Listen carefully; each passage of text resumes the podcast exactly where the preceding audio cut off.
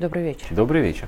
Рад приветствовать. На самом деле сегодня тема э, наболевшая для каждого из нас, потому что в школе мы очень много и упорно учили э, песен военных лет, стихов военных лет, читали произведения, смотрели кино, плакали, э, в хорошем смысле слова гордились. И сегодня мы уже открыто говорим о том, что идет война, а вот что-то на войну-то наши литераторы, э, эстрадные деятели и телевидение не особо пока пошли. Это мое ощущение личное, не претендую на то, что это так, но хотелось бы и тебя послушать. Вот Ты что знаешь, происходит и почему этого нет в том объеме, в котором хотелось бы? Тут мне представляется, что тут дело не в объемах, тут дело именно что в качестве. А, с одной стороны, у нас есть так называемые Z-поэты. Среди них есть даже знаменитые, как, например, Караулов или Долгорева. Есть сборник «Поэзия русского лета», полностью посвященный войне. А есть, допустим, фестиваль фантастики «Звезды над Донбассом», очень патриотический, последний раз проходивший в Мариуполе, и туда съезжаются действительно выдающиеся писатели-фантасты. То есть сказать, что русская литература вообще не пошла на войну, нельзя. Но при этом за полтора года войны у нас нет ничего даже близко похожего на то, что появилось в 41-42 годах. Да а, у нас Бергольц. нет Точно, у нас нет новой Ольги Бергольц. У нас нету ничего подобного Ленинградцы, дети мои. А Сим, У нас нету ничего даже близко подобного Константину Симонову. Твардовский. Ладно, ну хорошо, ладно, Симонов был гений. Да. Твардовский был гений.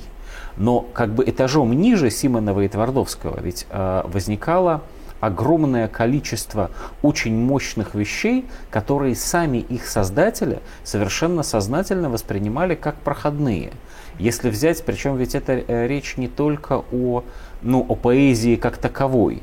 Взять, например, а, знаменитый фильм «Два бойца». Фильм «Два бойца», если я ничего не путаю, это то ли 41 то ли уже 42 год, но не позже.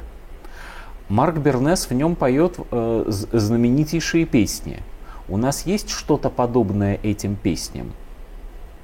Вот вспомнить же нечего, вот в чем ужас. Да несчастного вот. Апачева вспоминаешь. В 41, в 41 под э, Москвой написан «Вьется в тесной печурке огонь». Э, Знают все. Нету, да. Да, даже дети, которые вроде бы не 80 должны. лет мы да. поем эту песню да. все. У нас нет ничего даже близко подобного. И я с ужасом думаю, что, наверное, дело не в индивидуальном таланте отдельных людей – я боюсь, что дело в некотором общественном настроении, что ли, в некотором состоянии вообще вот э, культуры, которая мы клянем советскую власть из-за дела. Мы вспоминаем постоянно массовые репрессии из-за дела.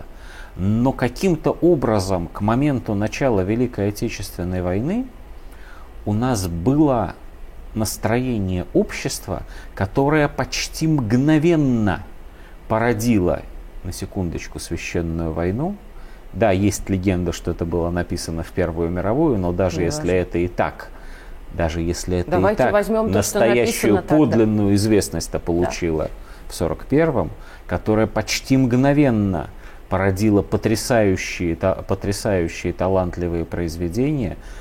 Если мы говорим о э, литературе, то у нас ведь был не только Симонов, у нас был Оренбург, если мы говорим, было целое поколение поэтов, ушедших на войну, которые после войны оказались прославлены, у нас, ино, если мы говорим, что мы спускаемся на уровень ниже, то ведь у нас и нового Слуцкого нет, ну по-честному. Да.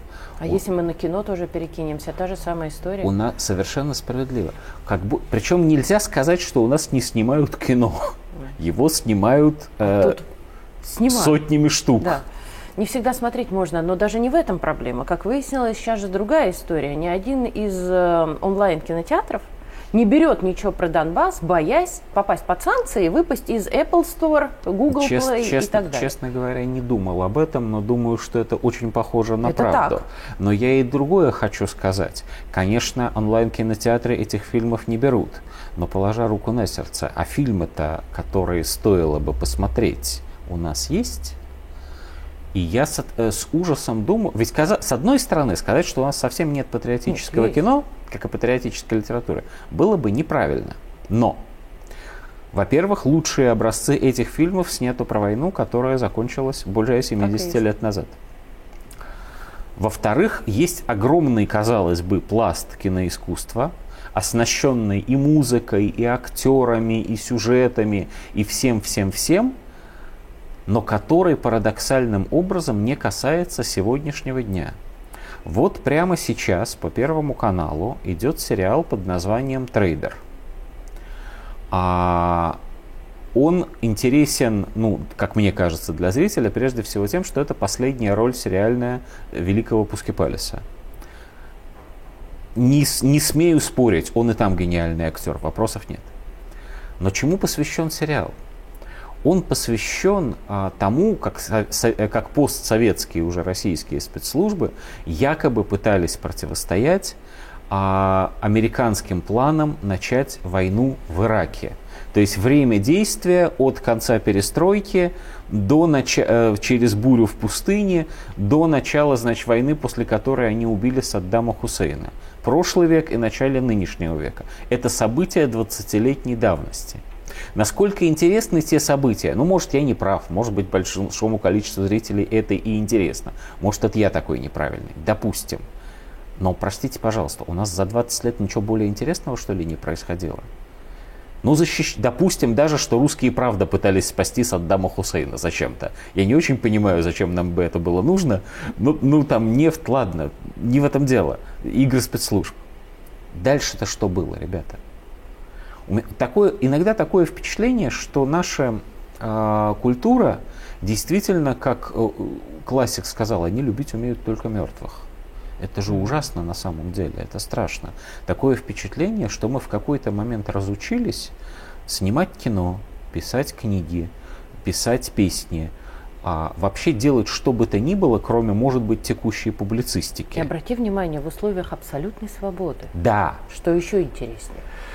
Это давно сказано. Это то, что я очень... Та мысль, которую я лично очень люблю повторять, что советская цензура на самом деле а, способствовала улучшению качества литературных произведений и особенно кино советской же эпохи. Да, там бывали сбои, да, там клали на полку фильмы Тарковского, все это правда, но в конечном итоге все эти цензуры, вся эта система одобрения сценариев, потом, собственно, фильмов и так далее, способствовала каким-то образом оттачиванию талантов оттачиванию мастерства, при том, что даже близко не было тех возможностей а, в смысле спецэффектов, которые есть сейчас. Так что делать? Да, вот вернемся к Я думаю, что вот, вот я думаю, ответ на вопрос, что делать, а, совершенно не должен понравиться самим творческим людям.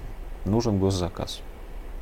Нужна ровно так же, как было в военное время советское, нужна система государственного заказа с прописанными государством требованиями. Да, эти требования должны быть пропагандистскими. Мы должны, должна быть бумага, наверное, открытая, не тайная, в котором должно быть написано, что считает правильным государство российское – в лице Министерства обороны, Министерства культуры, не знаю, у кого еще, значит, ЦК КПСС у нас сейчас да нет. Там Администрации президента да, может да. быть, кстати говоря. Да, там специально прямо вот, прямо вот да. крупными буквами Управление внутренней политики администрации президента считает государственный заказ. Вот про пропаганду. Это с одной стороны. С другой стороны, должна быть жесточайшая система а все вот эти слова киношные типа питчинги и так далее, система отбора сценариев, система отбора смыслов, если можно так выразиться, тех произведений, которые нужны. Вот сейчас наша политическая, ну, в смысле от нас убежавшая политическая эмиграция, начала э, завывать по поводу того, что вот меняется состав комиссии Министерства культуры, которые а, должны как раз а, выделять средства на производство кино. И их особенно не радует, что там появились священники и что оттуда уходит из, этих, из этой комиссии, из этого комитета люди, значит, прославленные перестроечным кино. Хотиненко, кстати, правда был хороший режиссер. Вот, вот его фамилия мне сразу бросилась в глаза в этом списке уходящих. И все-таки я думаю, что это может быть такое опасливое, сложноватое, но движение в правильном направлении. И нам бы еще какое-то подобное движение в литературе бы. Цензура, конечно, конечно, стесняет талантливых авторов. Цензоры, конечно, это люди, которых авторы ненавидят. Работа такая. Ну. Но при этом государственный заказ на формирование вот этой картины... Что делает литература и кино на самом деле? Они формируют картину мира тех людей, которые сражаются за Родину. Без абсолютно жесткого государственного решения на этом направлении ничего не получится. Оно само по себе не вырастет. Спасибо.